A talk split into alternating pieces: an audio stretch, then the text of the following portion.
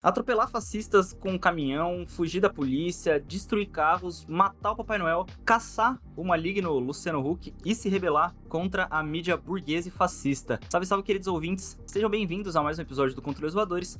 Eu sou o Lucas Toso e o episódio de hoje é sobre ter mais ódio e menos PlayStation. Tá dominado, tá, tudo dominado.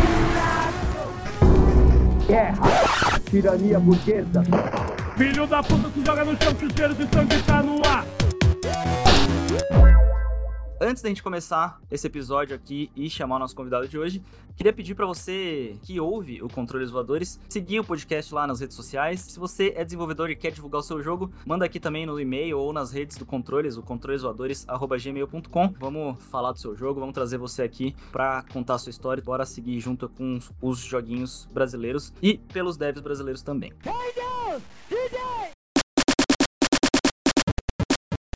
É, sou muito fã do, do convidado aqui de hoje, do Pedro, Pedro Paiva. Ele que talvez você não conheça como Pedro Paiva, conheça como mais ódio, menos PlayStation, menos Play. Primeiramente, Pedro, bem-vindo aqui ao Controles, cara. É realmente um, um, prazerzão poder trazer você aqui pra gente falar aí sobre videogame, sobre fliperama, sobre colocar jogo na rua e tudo mais. Obrigado, querido. Eu que agradeço pelo convite. Adorei a introdução, inclusive. Traduçãozinha um pouquinho dramática aí pelos, pelos é, jogos. Tem que ser, né? Tem que ser, né? Tem que ser. Tem que chegar já com, como que fala, com o cartão de visita no peito da, da, da galera, né? Claro. Comentei, né? Eu sou, sou muito fã do seu trabalho aí, de colocar a fliperama na rua, tomar esses espaços, assim, retomar esses espaços, né, com videogame independente. Já pude trazer aqui o Amalex também, né, seu parceiro aí de, de fliperama. Já gravei com o, o Daniel Dante também, com a Keb, pessoal lá do Bem Feito. Então, antes da gente começar, bora fazer uma introduçãozinha maior, assim, aí, você falar quem que é o Pedro Paiva, é esse joguinista aí, criador do Mais Ódio Menos Playstation. Quem, quem é você, de onde que você é, o que, que tu faz? É, se apresenta aí pro público do Controles. Bom, uh, sou de Porto Alegre, né? Nasci aqui, sempre vivi aqui. Eu comecei a fazer jogos lá por 2003, quando eu era PA ainda, né? tinha uns 13 anos.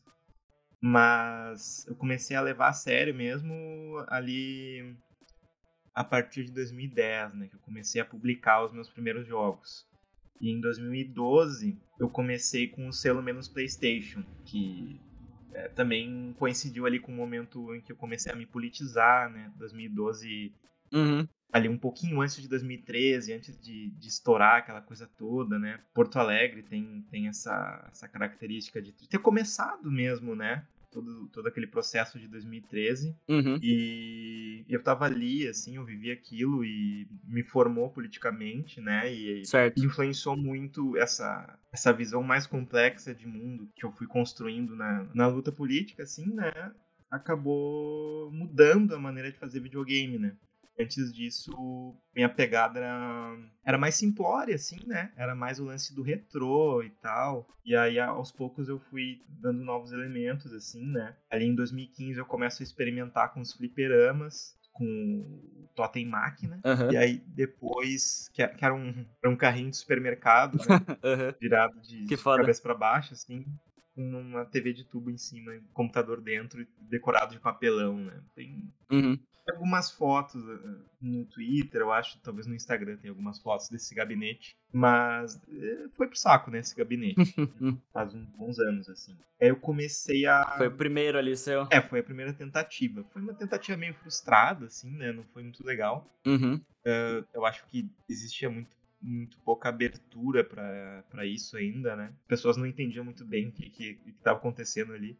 E aí depois eu volto com os fliperamas só em 2019, ou 2018 ou 2019, não me lembro bem ainda ah, agora. Uhum. Mas nessa época ali, um pouquinho antes da pandemia, né, que eu começo a voltar com os fliperamas coincide também com, com o surgimento da peteca, né? A extinta peteca agora não, não tá mais ativa, né? Uhum. Eu começo em 2019 a participar de feiras, né?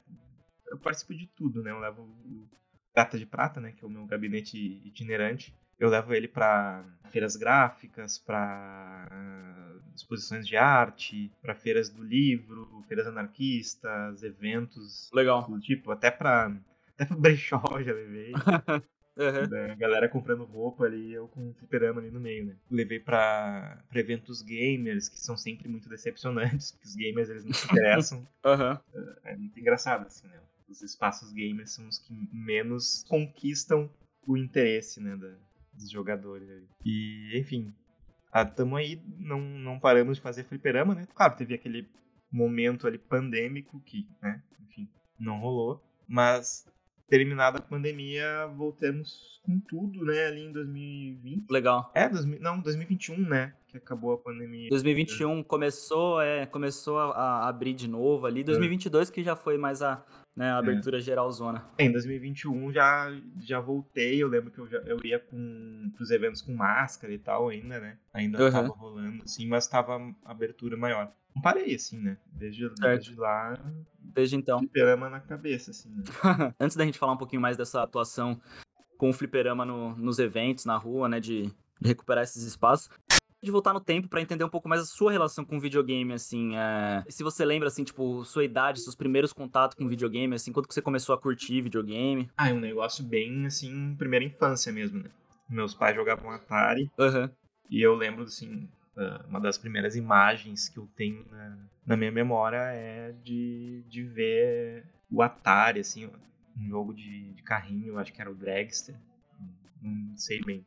Um jogo de carrinho e tinha aquele console que era quase do meu tamanho, assim, né? O Atari já é grande, né? Mas quando tá um bebê, literalmente um bebê, aquilo é- parece uma cama, assim, numa espaçonave. sim, E aquilo sempre ficou na minha memória, assim. E, e depois eu fui descobrindo, né? Meu irmão tinha um Master System que ele, uhum, ele trocou numa bicicleta, né? Ele deu uma bicicleta um Master System. Ah, teve uma época também que a gente tinha emprestado lá em casa um Turbo Game. uhum, Ah, a gente jogava muito Bart vs Space Mutants, né? Que até hoje é o meu jogo preferido de Nintendinho, que é um jogo super críptico, mal falado, assim, né?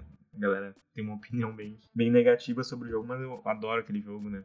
Eu sou muito fã, assim, dos jogos uh, mambens, assim, os jogos, né, que não são excelentes, né? Não tem aquele padrão Nintendo, assim.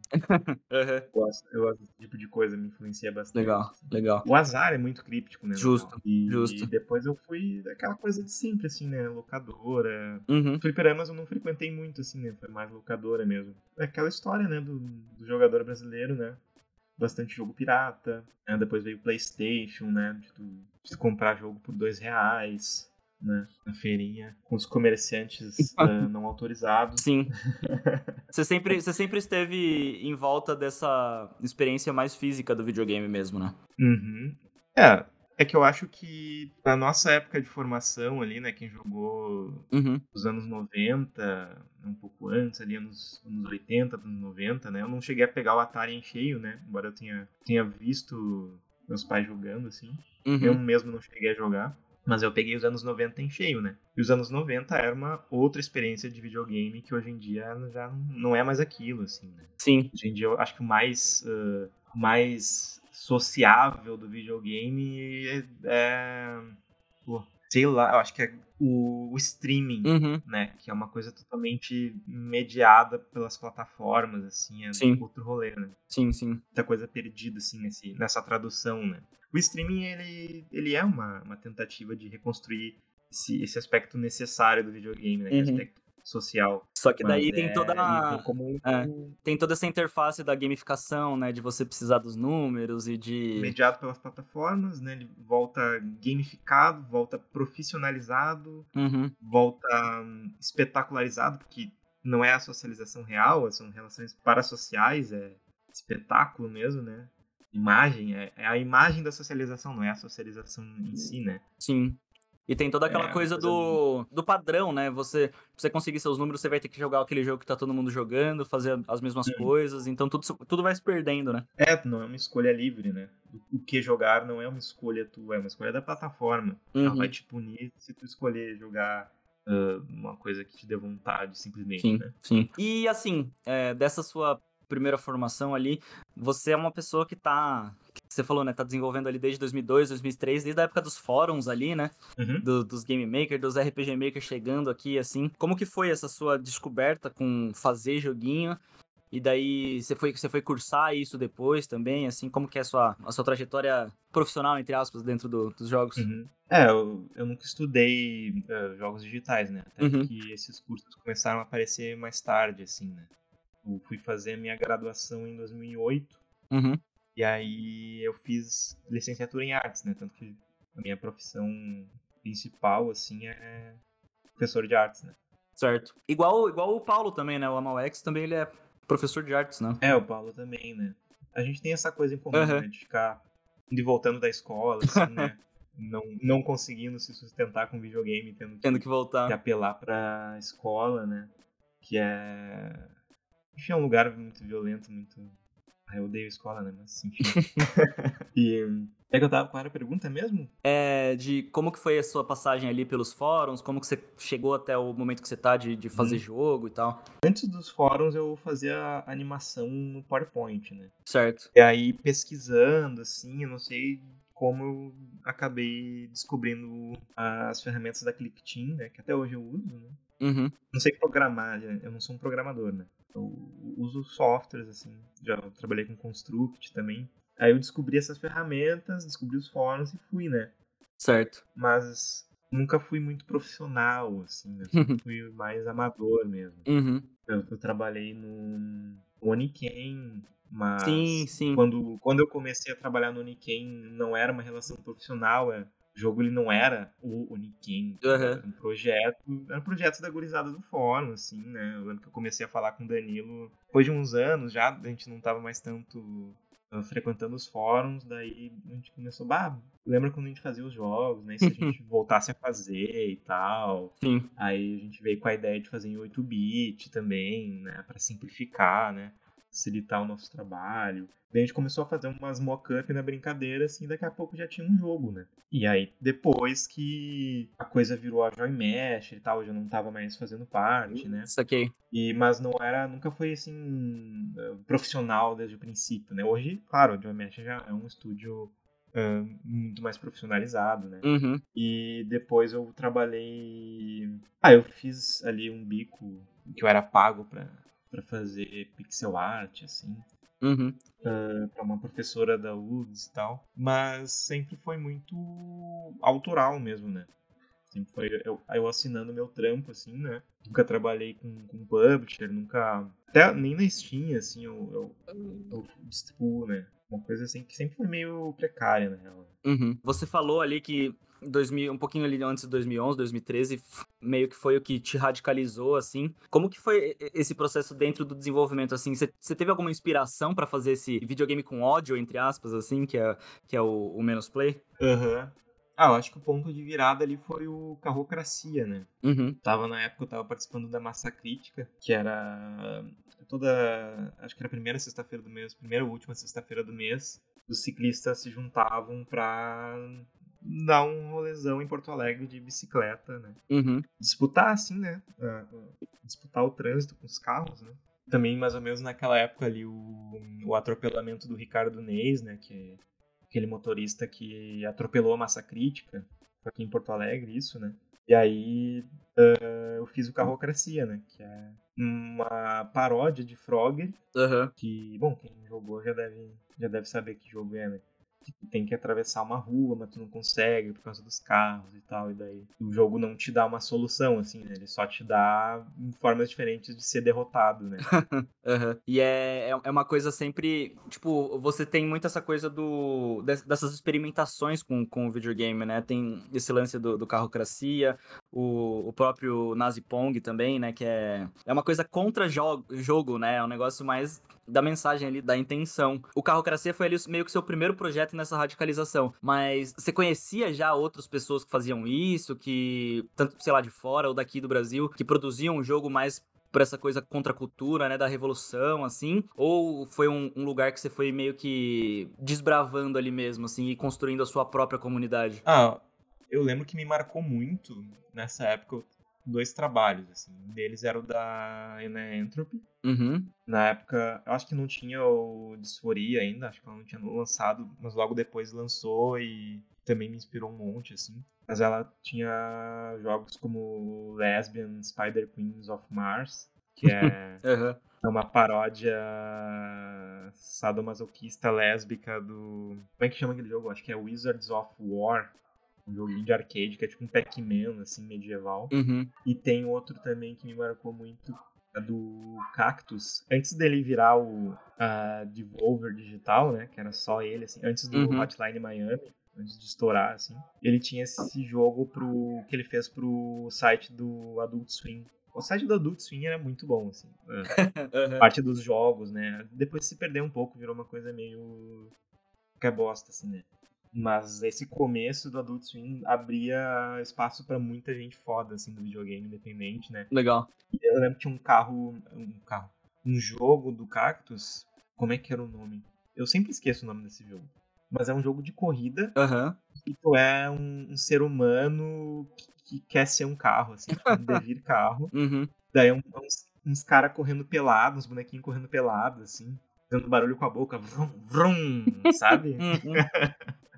Uhum. correndo de Maravilhoso. quatro, assim. Aham. aham. Bagulho bem E desconfortável, assim, né? é muito estranho. E esses, esses dois ah, joguinistas, assim, que me despertaram, assim, pra ideia de videogame como contracultura, né?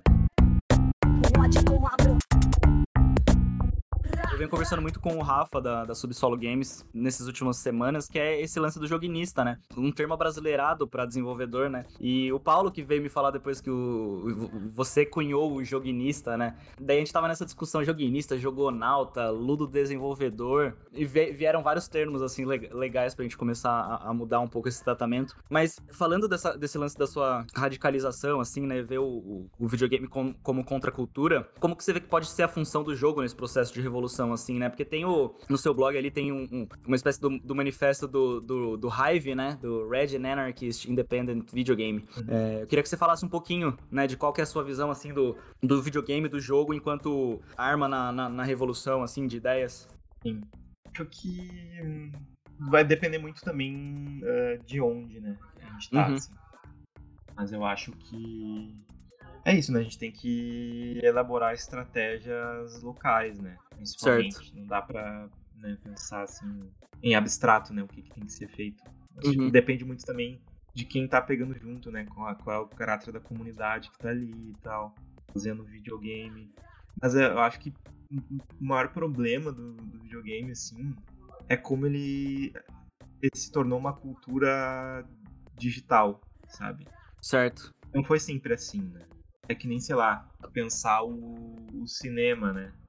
Seria como, como a mudança do cinema ah, pro streaming, saca? Sim. a gente não tá falando da mesma coisa, né?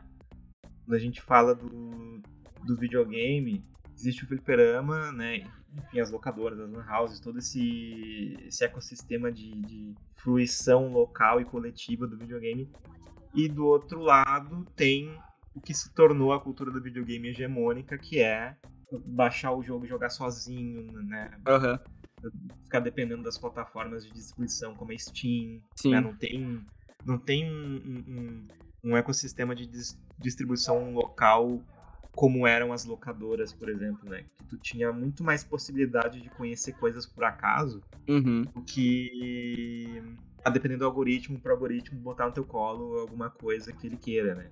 E aí tu fica assim, dependendo do, do que, que os, os números secretos da, da- dessa plataforma privada querem pro teu destino, né? Sim. É, é isso, né? A gente, a gente tá preso num destino. Esse destino, ele é definido por um bilionário, sabe? Uhum. A gente não tem um livre-arbítrio, assim, né? Sim. Que pode mudar a qualquer momento, que não, né, não, não tem. Não tem uma transparência pra falar como que funcionam as coisas. É. Quando o videogame perde essa qualidade que ele sempre teve de ser uma cultura de rua, Uhum. né? e a gente, a gente volta uh, pros fliperamas, assim, né? O fliperama era um, era um lugar em, em que os pais não gostavam que os filhos estivessem, né? Era o anti-trabalho, era o anti-estudo, Sim. né? Era, era um lugar em que tu ia encontrar uh, gente mais pobre do que tu, né? Tu ia encontrar as classes perigosas, né? Tu ia encontrar o lumpen proletariado ali, Uhum. disputando aquele espaço.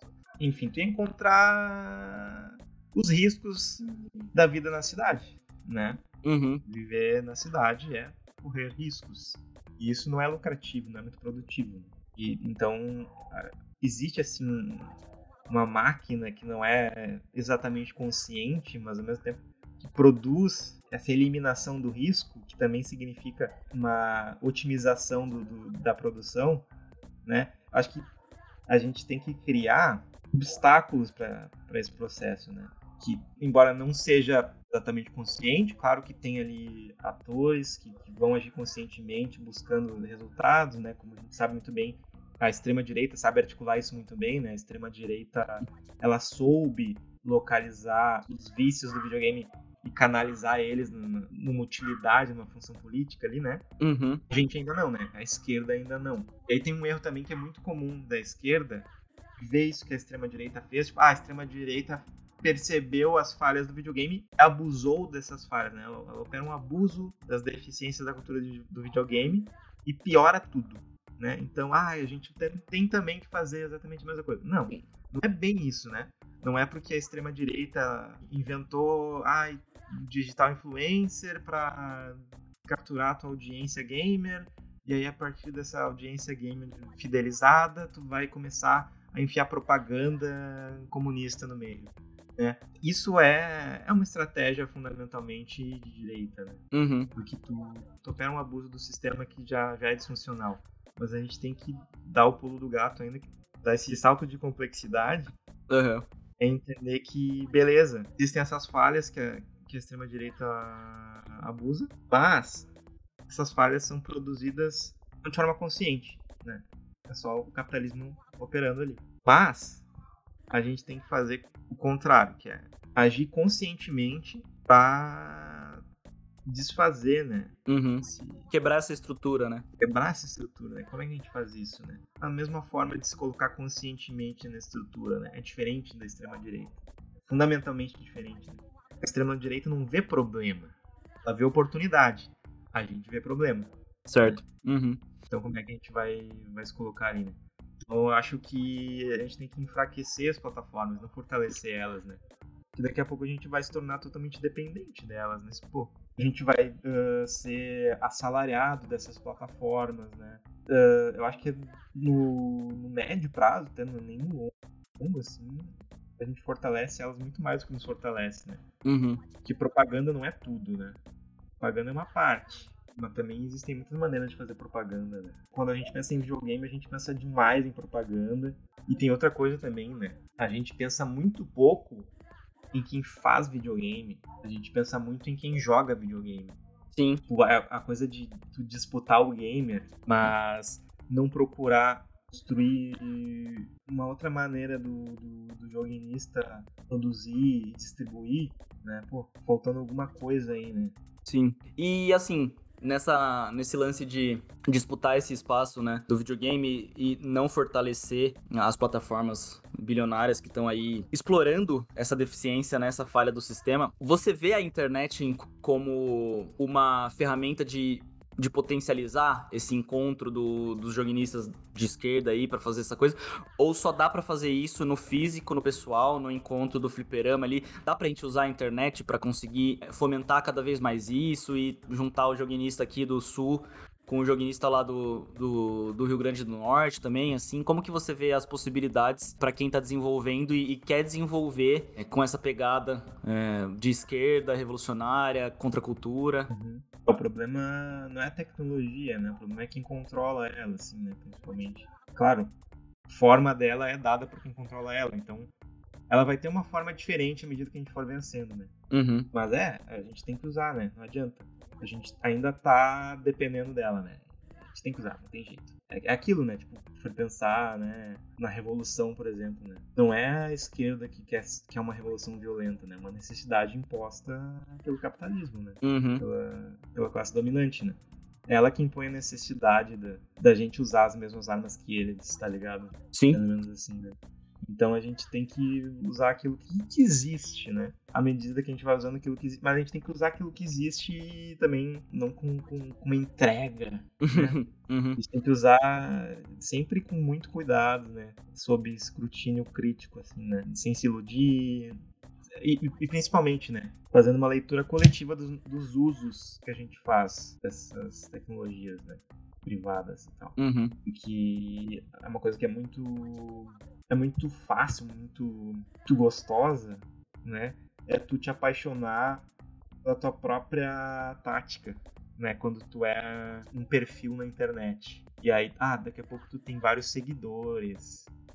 As redes sociais têm esse desenho de propósito também. Né? Uhum. Desagencia a maioria das pessoas e dá para um indivíduo uma sensação de poder que, que é mais uma sensação do que poder de fato, né? Mas aí essa sensação faz com que tu, tu deixe de pensar criticamente sobre as táticas que tu adota, assim, né? Hum, Sim. Até porque tu não consegue pensar criticamente sozinho, né?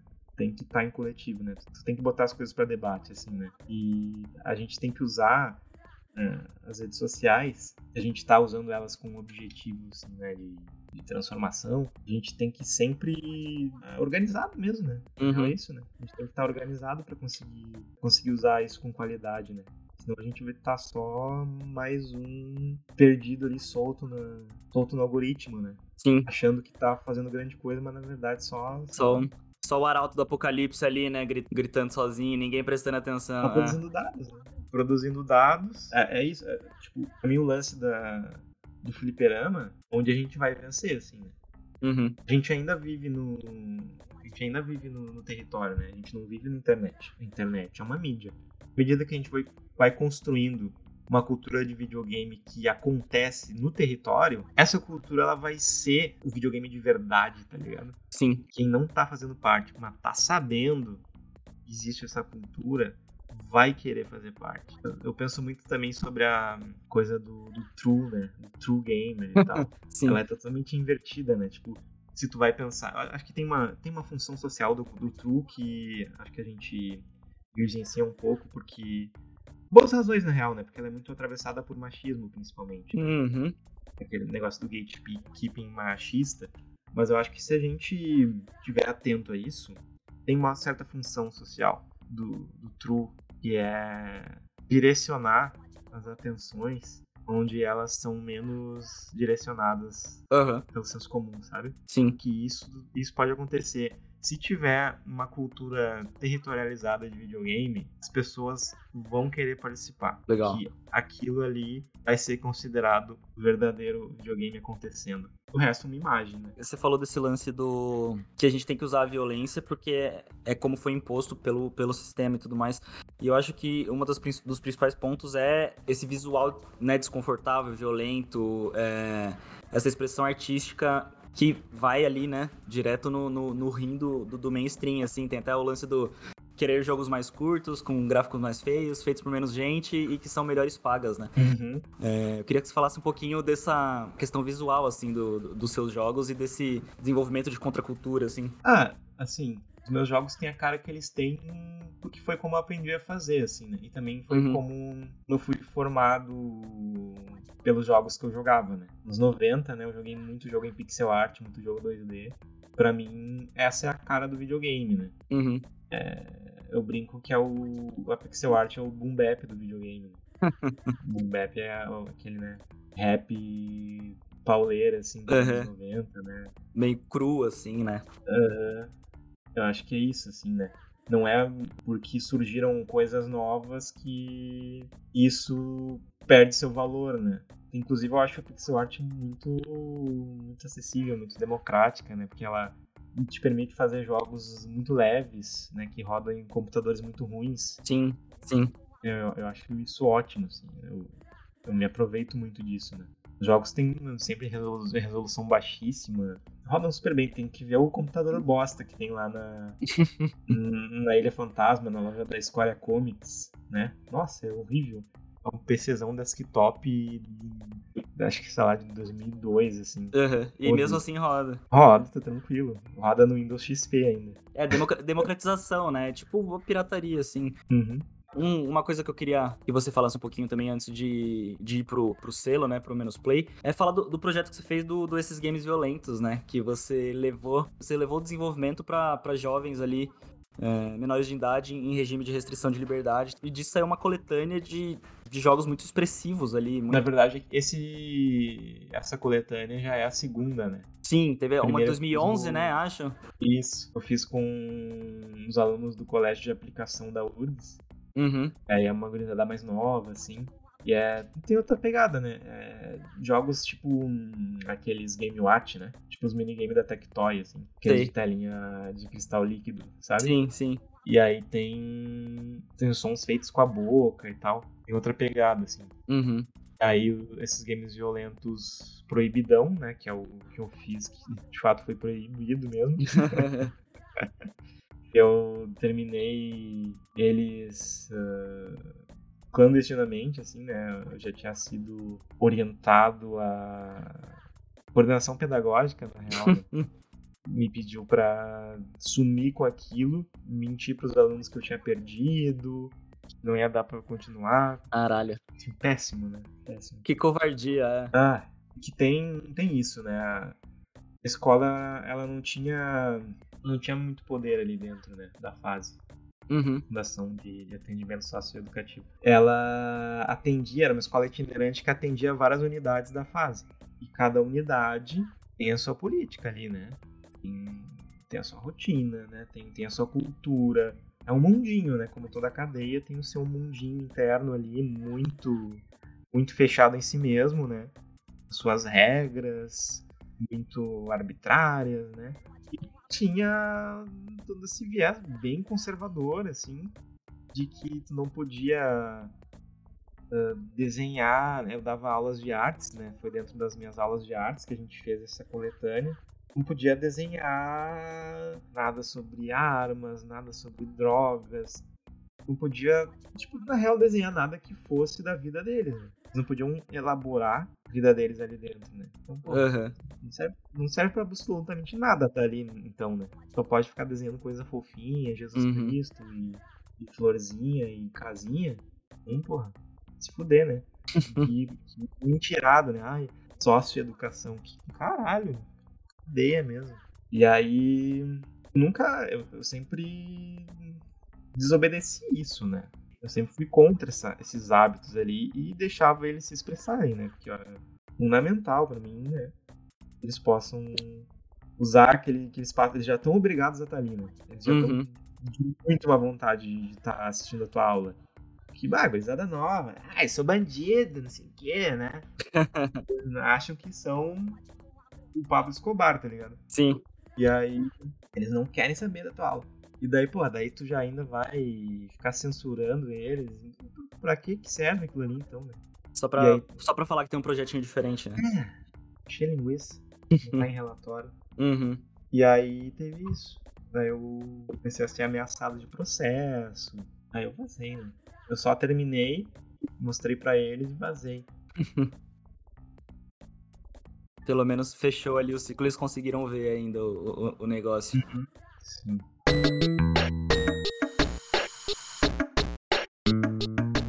Falar do, do Mais Ódio Menos Playstation. Você falou ali desde, 2018 desde 2012, né? Que você começou de fato o selo ali, já com as primeiras ideias de fliperama, assim. Como que é o processo, assim? Tipo, o que que vai pro, pro, pro selo? Tudo que você faz é dentro do selo do, do, do Mais Ódio Menos Play? Não é? É mais específico, assim? Ele é meio que tipo. O, o nome pra jogos que você vai lançar específicos ali pros fliperamas, assim, como que você divide o seu trabalho? Tudo que eu faço é menos Playstation. Uhum. A não ser que seja sob encomenda, né? Se eu tô fazendo um jogo pra alguém, assim. Acontece. Aí não entra, mas é bem raro, né? Aham, É bem raro fazer isso. sim, A maioria das coisas, a grande maioria que eu faço é tudo do selo. saquei. E os fliperamas, ahn, eles recebem tudo que é menos Playstation, assim, né? Uhum, Mas eles também recebem jogos de outras pessoas, né? Tem isso. legal. Eu já coloquei jogos do, do Paulo, né? Do Amon X, né? Uhum, Coloquei do Daniel Dante. sim, sim, Eu, eu coloco jo- jogos da galera, assim, né? legal. Não só os meus. Uhum. E dentro assim da sua produção, assim, você tem um, um- processo de criação ali é, dos seus jogos específicos? Você vai fazendo o que o que vai vindo na sua cabeça, assim? Que, que qual o jogo que vai pra frente, qual que não vai? Como que você decide assim? Eu acabei com o tempo elaborando meu método, assim, né? Uhum. Bem no começo, ali em 2012 e tal, na época do Carrocracia, Mario Empalado, Nazipong, todos esses jogos mais experimentais, assim, eu ainda não tinha um método. Era uma coisa muito muito natural, assim, de improviso, né? De ir vendo e, e tateando, assim, né? Também não, não tinha compromisso com a forma videogame, assim, no sentido mais estrito de ser um jogo que tu vence, vai até o fim, é divertido, né? Aham. Essa, esse começo tem, tem isso, assim, de ser, como tu falou, né? Antijogos, né? Sim. E aí, quando eu comecei ali a fazer os jogos mais arcade, ali com o carro Calypse, né? Começar a fazer uns jogos mais tradicionais, assim, com o Papai Noel is Dead, Sim. né, acho que esses 2015, no Calypse acho que é 2016 já, mas é ali que, em 2015 ali, ah, na mesma época que eu, que eu coloco o Totem Máquina, né? O Flipper, o primeiro Flipper, é quando eu começo a pensar os jogos mais tradicionalmente, mais arcade, né? E aí agora eu tenho, tenho- eu tenho um método mais acabadinho, que eu sempre começo pela tela título, né, ou pela tela de seleção de personagens. A primeira coisa que o jogador vai ver, assim, também é a primeira coisa que vai despertar a minha imaginação também. É um, é um processo bem lento, assim, né? Eu Aham. fico muito travado, por isso que eu sempre trabalho em mais jogos ao mesmo tempo, assim. Porque eu não gosto de simplesmente sair fazendo qualquer coisa. Eu gosto de deixar os jogos maturando ali um tempo. Eu faço aquela tela título, eu vou sentindo aquilo, né? Vou pensando, tá, o que vem em seguida, como é que vão ser as fases. Eu tenho esse formato também, né? Que são sempre quatro fases no máximo Aham. né? Eu não faço mais do que quatro fases, porque senão eu me perco no escopo, né? Isso acho que qualquer joguinista vai se identificar, assim, né? Que é a facilidade que tu tem de se perder no escopo e fazer uma- um projeto imenso que nunca termina. né? Sim. Principalmente quem trabalha sozinho, assim. Quem trabalha eh, colaborando também tem isso, porque daí fica um procrastinando pra mandar a parte do outro e acaba que ninguém manda nada e o jogo morre, né? No meio do desenvolvimento por ser longo demais. Ser isso, né? Definir isso assim por causa do Donkey Kong, né? na real. Um arcade de quatro fases, daí decidi assim, beleza. Vai ser isso. Se Donkey Kong pode, eu também posso. Né? Se é quatro fases Aham. quatro fases e um chefão, assim, né? Normalmente é isso. E é isso, assim, eu vou aos pouquinhos, deixei em banho-maria ali, né? Vou fazendo o outro. Aí quando vê, ah, surge uma ideia daquele jogo, daquela fase, terminando assim, onde que eu tô. Eu sempre vou travar, né? É muito, é muito truncado, assim, né? Por isso que demora um pouco, né, pra lançar os jogos, porque é bem truncado pra pensar, assim, nas soluções criativas mesmo. Uhum. Certo, certo. E enquanto quanto ao- aos fliperamas, né? Contra o, você tem aí o, você tem o Pirata de Prata, você tem o Peta Computer, Capeta Cavalo de Computer, é, isso. Você é, faz essa parte, você faz essa produção do- dos fliperamas sozinho? Você tem, tem ajuda, assim? Como que, como que você cria é, as máquinas físicas, assim? tive muita ajuda do meu pai ali no começo, né? Que ele que me ensinou o, o básico da marcenaria. Uhum. Daí o resto eu fui tocando, assim, né? Fui fazendo sozinho mesmo. E também tem os de tecido, né? Uhum. E daí eu costuro, é um pouco diferente. Ele tem uma estrutura de tubo PVC, né? O Capeta Computer é assim, né? Ele é fliperama de tecido. Tá sempre engraçado, assim, quando tu vai falar. Ah, não, eu- vou levar um fliperama que é de tecido. As pessoas. Hã? Recentemente o, o- o Paulo teve aqui em São Paulo e e daí ele, ele trouxe também o dele, né? Que tem ali, que é, é de tecido na, na estrutura de PVC, assim, muito, muito massa. Sim. É, então, a gente trocando ideia, ele começou a elaborar o dele, assim, né? Uhum. A gente tem uma ideia muito fechada do que é fliperama, muito careta mesmo, né? Porque a gente não, a gente não pensa um- o fliperama como um, um- um objeto de arte, né? A gente pensa o fliperama como uma coisa que cai pronta dos céus, que Deus criou aquela, aquela forma icônica do fliperama, que tem que ser sempre uma coisa muito dura, muito pesada, muito grande, Sim. muito cara, muito difícil de fazer, né? Não é isso, né? Dá, dá pra tu fazer fliperama independente, né? Um fliperama, ah, assim como a gente faz os jogos, né? Jogos mais curtos, como é que tu tinha falado, né? Jogos que É, são os mais curtos, com gráficos, gráficos piores. fei- é, feito por menos gente e que ganha mais. Exatamente, isso também se aplica aos gabinetes de fliperama, né? Que são o quê? São os consoles dos pobres, né? Uhum. Sim. É, é o, é o- é o meu, o Pirata de Prata é o meu Super Nintendo, né? É o Super Nintendo do menos Playstation, assim, né? É mais ou menos isso. Massa. E nessa, nessa missão, assim, de espalhar mais isso, né, do, do, do videogame físico, é, disputar espaço e tudo mais, É, como que dá, como que a gente pode espalhar mais, assim, a produção de fliperama? No, no seu blog, acho que você tem algumas coisas, né, dando umas dicas e tudo mais, assim, mas vocês pensam em, fazer um, um, guiazinho, assim, do, do, do joguinista? Isso é um material que dá para elaborar melhor, assim, né? Eu tenho muitas coisas bem soltas, assim, nos meus perfis e no blog. Uhum. O último gabinete que eu fiz, o Cavalo de Santo, né? Se tu botar lá no Twitter, hashtag Cavalo de Santo, vai aparecer o passo a passo, assim, né? Eu fui Sim. registrando uh, toda a construção do gabinete. Mas, assim, às vezes é, é, até meio. Parece pau no cu dizer isso, mas a real é não ter preguiça, né? Uhum. É uma coisa muito legal que todo mundo quer fazer, todo mundo acha irado, mas assim, pouca gente faz, né? Sim. E não tem muito segredo. Depois que tu começa a fazer, aprende, né? Uma coisa bem do it yourself, assim, né? Sim. Cultura punk, né? Ah, não sei fazer. Como é que eu vou fazer um gabinete de fliperama? Porra, faz, né? Depois que tu fizer, tu sabe fazer. Uhum. E vai melhorando ali, você vê o que funciona melhor para você também, né? Talvez não, não da maneira que tu imaginou no começo de fazer, mas tu fez, né? O primeiro gabinete do Pirata de Prata era bem desengonçado. Uhum. Ele era um, era um blocão, assim, uma geladeira, tá ligado? Sim. Uma geladeira, um troço. pum! O olito do, do, do, da Odisseia no espaço, assim. Uhum. Aqui prateado, né? E. tosquíssimo. E aí tinha TV de tubo ali socada e decoração toda de papelão. Ele era todo. Ele era feito com ripa de madeira, assim. Uhum. Resto de ripa, assim. Um papelão grampeado, assim. Com aquela pistolinha, sabe? Tuf, Sim. tuf, tuf. Uhum. E papelaria e, e tinta e, e uns pôster em cima, controlinho de, de USB e já era. Perama. A galera olhava na hora, né? Às vezes demoravam para reconhecer o que, que é isso, né? Uhum. Ah, é um fliperama, né?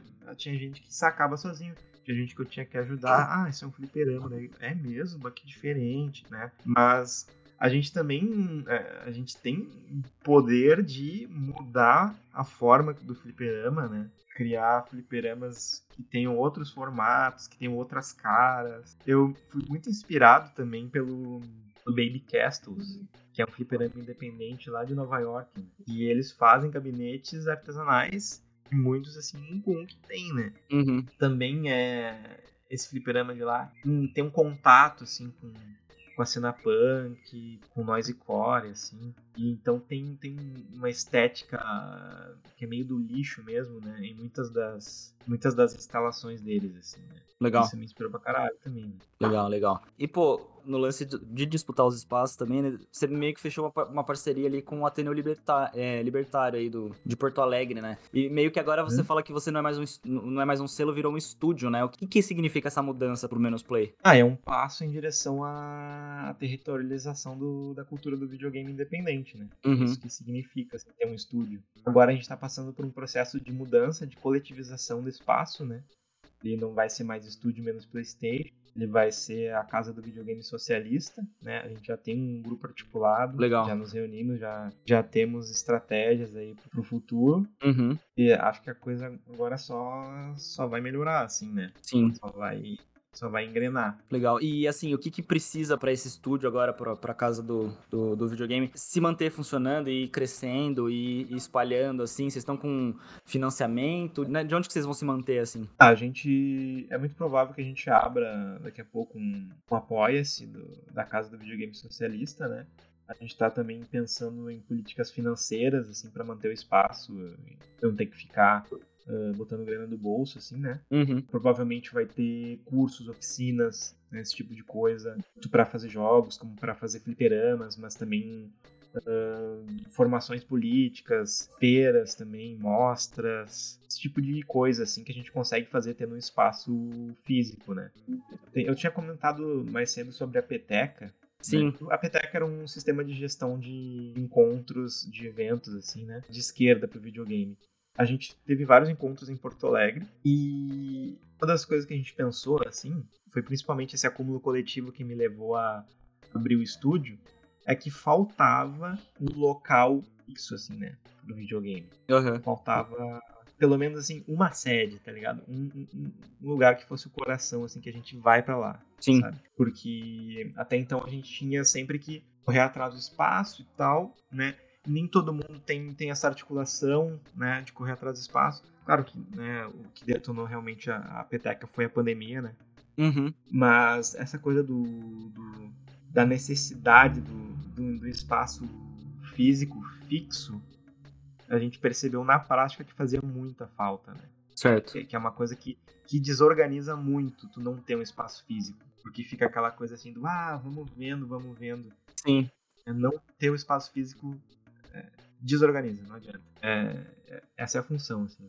Legal. Manter, manter, manter um ponto de, de encontro sempre, que a gente vai para lá e a gente se encontra e a gente tá ali. Uhum. Pô, esse é um, um passo grande, assim, um passo legal né, de, de, organização e de estruturação. Quem é mais cético, assim, politicamente, vai olhar e falar assim, porra, mas o que, que videogame serve numa estruturação política, numa luta política, assim? O que você diz disso, assim, tipo, qual pode ser o próximo passo desse, dessa organização dos joguistas brasileiros aí de esquerda que querem usar esse videogame, como essa disputa de espaço e, e, e, de narrativa e tudo mais, assim, até onde dá pra gente ir com o videogame, o, o, quanto ele ajuda na luta e tudo mais. A gente tem uma deficiência muito grande, assim, no pensamento do videogame, que é pensar ele sempre de forma isolada, né? Mas se a gente pensar em política de, de, de cultura, uhum. se a gente pensar em cultura de rua, essa é sempre uma pauta, né? É uma constante nos movimentos sociais a disputa por, por ter mais lazer nas cidades, né, por ter mais liberdade para tu experimentar a tua cidade. Uhum. O passe livre, por exemplo, ele está muito associado a isso. Né? O passe livre é também sobre ter mais, mais acesso ao lazer que a tua cidade oferece, né? tu poder circular livremente pela tua cidade para tu mesmo fazer aquilo que falta na tua cidade. Né? Então, o game estaria fora disso, né? Faz sentido o videogame estar tá fora disso. Não, não tem explicação, assim. Não tem mesmo. É, é só hum, hábitos que a gente cria, né? Vícios de imaginar o videogame como uma coisa que é fora do, do mundo real, assim. Sim. Né? As pessoas, elas estão ali na cidade, estão vivendo na cidade. O videogame, ele precisa de equipamentos culturais que as pessoas acessam na cidade, né? Isso, volta e meia, né? Tem, tem a questão do carnaval, por exemplo, né? Uhum. O carnaval popular, ele ele tem, ele tem períodos em que, em que a repressão é mais forte, né, em, que a, em que a privatização do carnaval é mais forte. E tem sempre essa tensão, né? De tu forçar o contrário, assim, né? Sempre forçar pro, pro mais público, pro mais coletivo, né? E, e o videogame, ele, ele tem que estar tá dentro disso, assim, né? Ele tem que estar tá dentro do pensamento cultural da cidade. A gente não, não pode pensar... Acho que é isso, né? O que, que é o videogame de esquerda? É tu pensar o videogame dentro da, da, do, da disputa cultural da cidade, uhum. do território. Porra, legal demais, interessante. Uma última pergunta antes da gente falar dos seus próximos projetos. O lance da recepção.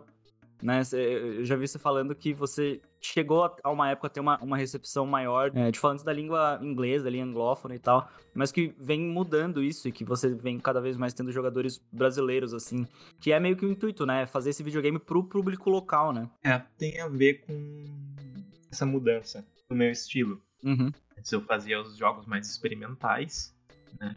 E aí tinha muita, muito contato com o, o, a cena queer do indie, né? Lá na gringa. Principalmente ali Califórnia e tal. Uhum. Tinha muito contato com, com, com essa parte do videogame. É ali que. É ali que o meu videogame circulava. Né? Eu era, eu era ah, aquele doido do Brasil fazendo esses jogos uhum. numa pegada meio parecida com a nossa, assim, né? A Liz Ryerson já falou bastante sobre o meu jogo, assim, a Ana Entropy já falou sobre o meu jogo, sabe? Então eu sempre circulei por ali, né? Na gringa eu sempre circulei mais ou menos por ali, né? Uhum. Só que daí eu comecei a fazer os jogos arcade, e aí eu não sei bem porquê, assim, mas mas esse contato acabou se perdendo, né? Acho que tem, tem um gosto ali que é muito específico, que é muito muito também uh, uh, tem a ver com talvez com o fato do videogame lá ser ser, ser mais tradicional, até do videogame independente mesmo lá ser mais tradicional, né? No sentido uhum. de, de, de, ter mais, mais história, mais, mais chão, mais gente fazendo. E tem, tem seus, suas subculturas muito, uh, às vezes, muito fechadas, assim é um pouco mais ou menos ali como a música extrema, né? Uhum. O metal ali tem seus subgêneros e aí tem cada subgênero tem ali uma coisa bem fechadinha e tal. É mais ou menos isso assim, que acontece com, com o independente na gringa. E aí quando eu vou pro fliperama, acaba que uma parte dos jogadores da gringa vai ver isso como. Acho que. Eu tô aqui imaginando, nunca foi nada que me foi dito, nem que eu pesquisei, assim, né? Só mais um. Uma sensação mesmo, né? Uhum. Eu acho que essa, essa fase atual dos meus jogos, ela é lida como talvez um retrocesso, né? Talvez como eu fazendo concessões demais ao, ao, que seria o videogame mainstream, numa leitura meio, meio viciada em subculturas né? muito, muito radicais, assim, né?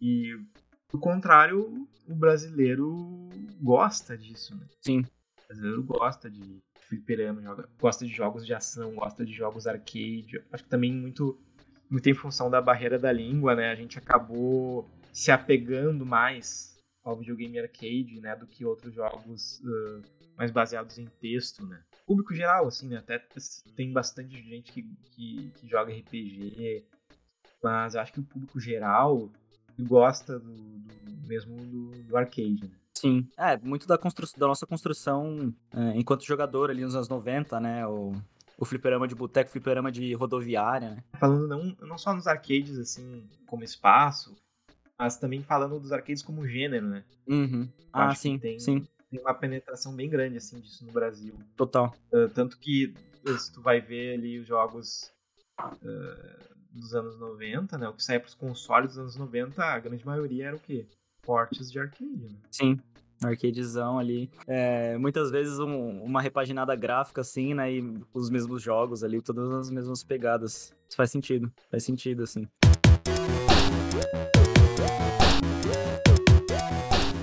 Falar um pouquinho agora desses novos projetos, né? Eu queria primeiro falar do Noivas de Chuck, que eu acho que é um projeto um pouco mais diferente, assim, né? Hum, já que o Teletugs é, é uma continuação ali. O que, que é o Noiva de Chuck, né? Como que tá o desenvolvimento dele, assim, quando que você acha que você vai lançar? O Noivas de Chuck, acho que ele vai sair comecinho do ano que vem. Uhum. Se eu tiver um surto produtivo de hiperfoco, vai, vai sair ali por dezembro. Uhum. Mas ele é... Ele é um cabal, né? Certo. cabal de Nintendinho ali, né? Deixa eu ver outro exemplo. Wild Gunners do... Não, Wild Gun. Como é que é o nome daquele que tem os dois cowboy? que é o cara e a mina. É Mas... aquele jogo de, de mira, né? Você tem os bonequinhos. Sim. Tem a mira também, né? Aquele tipo de jogo. Uhum. Acho que é Wide Gunners. Mas eh, vocês estão ligados, vocês estão ligados. Aquele jogo de cowboy futurista do Super Nintendo. Sim. É esse esquema aí. Uhum. Né? Tu tem um bonequinho, tu, tu tem a mira, e daí tu vai alternando entre correr, desviar dos tiros com teu bonequinho e mirando com ele fixo, né? E aí tu vai. A ideia é que tu, tu tem essa.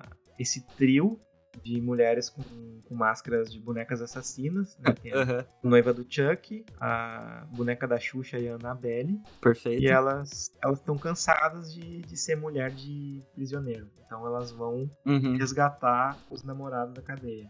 uhum elas vão entrando na cadeia e vão tirar os caras lá de dentro.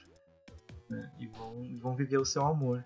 Vão fugir com eles para viver sua linda história de amor. É uma história de amor. Muito tiroteio, muita bala, muito sangue e violência. Uhum. Uh, e, e, tiro na, na, na polícia.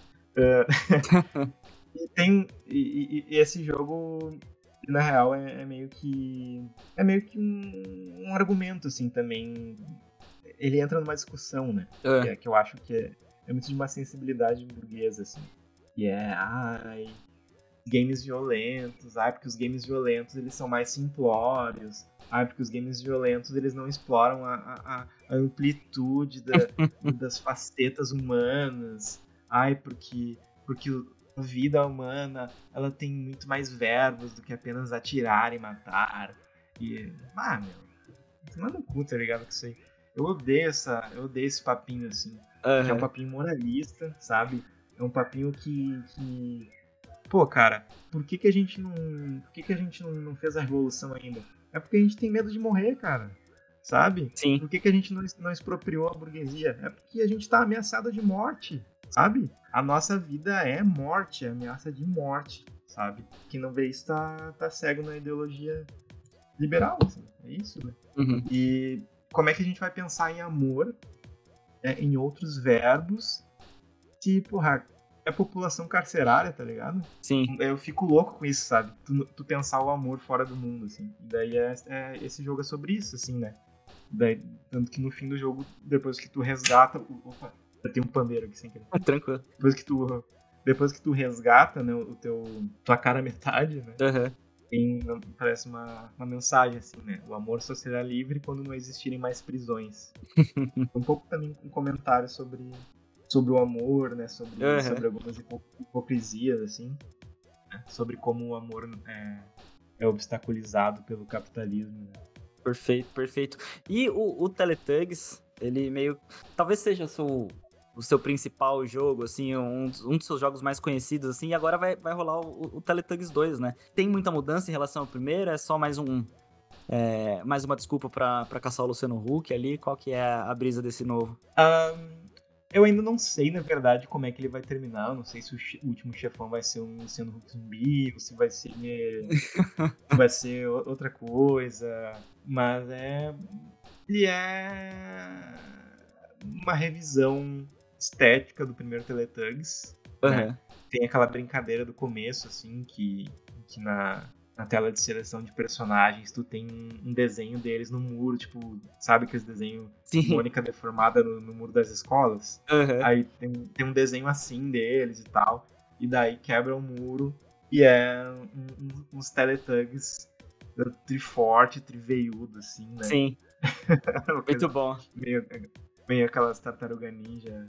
Tipo, tipo aquelas capas do, do- da tartaruga ninja do, do- dos consoles. Assim, Sim, aquelas sim. capas elas eram desenhadas de uma forma furiosa, assim. Aham. Ou Battletoads, né? Battletoads e, e Battlemaniacs, que tem esse Uhum. estilão também. Sim. Aqueles desenhos é- do- do- dos Pokémon, os Pokémon marombado também, né? É. Não sei o que, que é isso, Pokémon marombado, não tô ligado. Fizeram umas, umas ilustração que é o, o Bulbasaur, o Charmander e o, e o Squirtle e o Pikachu, só que, tipo, eles são gigantescos, assim, tem, tem, tem uns corpos É. de fisiculturista, assim, é muito bom. Também é uma tiração com, com essa cultura de maromba, né? Tá Sim, moda, sim. assim. Total. Aí tem. Vai ser basicamente a mesma coisa, assim, né? Aham. Tem, agora vai ter um, um diferencial que é na jogabilidade, assim, e também né, entra um pouquinho na história, que é a força do ódio, né? Que vai ter um especial agora, que é a força do ódio, que além de ter um especial que, que limpa a tela, ah, tu também pode usar ele pra respirar embaixo da água e respirar no espaço. Aham. Bom, Então, com a força do ódio, tu vai eh, atrás do- dos bilionários, estejam ele e se escondendo em submarinos ou em espaçonaves. coisa boa. E esses jogos você tá fazendo sozinho também? Você tá tendo. Você, você tá fazendo em parceria com, com outros desenvolvedores? Não, estou fazendo sozinho mesmo. Filho da puta que joga no chão que o cheiro de sangue tá no ar. Cara, valeu demais pelo papo aí, pelas várias ideias sobre é, disputa de lugar, sobre videogame como contracultura. Mas a gente não pode terminar aqui antes sem você fazer o jabá aí, né? Onde que a gente pode encontrar seus, seus produtos, seus jogos, é, suas ideias também, tem o blog, né? Faz o, a divulgação completa aí. Pode crer. Ah, tem tem o meu blog, né? Onde vocês vão ler textos, Uhum. eh, que é o menosplaystation.blogspot.com. Meus jogos dá pra acessar tanto pelo Apoia-se, né? O Apoia-se barra menos Playstation, como pelo itch.io, que é também Uhum. barra menos Playstation. Meu Instagram é o arroba menos Playstation e tem o meu Twitter, que é o arroba menos Play. Pô, excelente. Eu não sei se tem mais algum comentário que a gente acabou não fazendo, você gostaria de colocar antes da gente terminar aqui, mas com certeza tem mais pauta pra gente jogar aí, trazer você num segundo episódio, é, para falar mais aí, tanto de jogos novos, mas quanto de é, estratégias aí e várias coisas, cara. Fica à vontade aí, que foi um, um prazer poder receber você aqui no Controles. Pô, foi muito massa. Muito trio trampo aí que tu faz de divulgação do videogame, Valeu, valeu. videogame profundo, né? Tomara que tenha ainda muitos anos de controles voadores pela frente. Pô, obrigado você. Mas, né, não tenho, não tenho nada mais pra falar. Acho que é isso. Eu falei demais. Falou nada, falou, falou de menos. Depois a gente marca um, um- segundo aqui, a gente faz um fazer um, um dia aqui, trazer você, trazer Keb, é, o Paulo também, pra gente trocar uma ideia, todo mundo junto. Ah, esse seria. Obrigado aí pelas palavras também. É isso, vida longa ao, ao, ao videogame profundo, como você falou aí, o, o, aos joguinistas também, principalmente, que eu acho que o, o maior assunto do controle são os joguinistas, são os desenvolvedores, mais ainda do que os jogos. Então, sempre bom ver, ver alguém como você, assim, com essas, com essas ideias também que, que vão um pouco nessa direção, assim, que, é mais, que, que a gente tem que olhar pro, pro desenvolvedor, né, pro joguinista. Uhum. Nossa. É isso aí. Você que ouviu a gente até agora, e não se esqueça aí de curtir, né, o episódio, é. compartilhar aí nas redes, manda nós lá na, pros amigos pra, pra, pra, ir crescendo. E valeu demais, deixa sua sugestão aí também, vai lá atrás do, do trabalho do Pedro e a gente se vê no próximo episódio. Falou! Tchau. Oh, olha o pandeiro aqui, ó. Porra, fechou. Bom demais, um excelente jeito para terminar. Eu coloco na edição depois.